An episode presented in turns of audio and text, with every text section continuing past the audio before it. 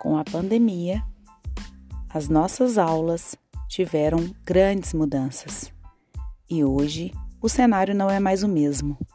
Futuramente, também não será. Por isso, precisamos estar atentos às mudanças educacionais que estão por vir. Vamos falar um pouco sobre o ensino híbrido.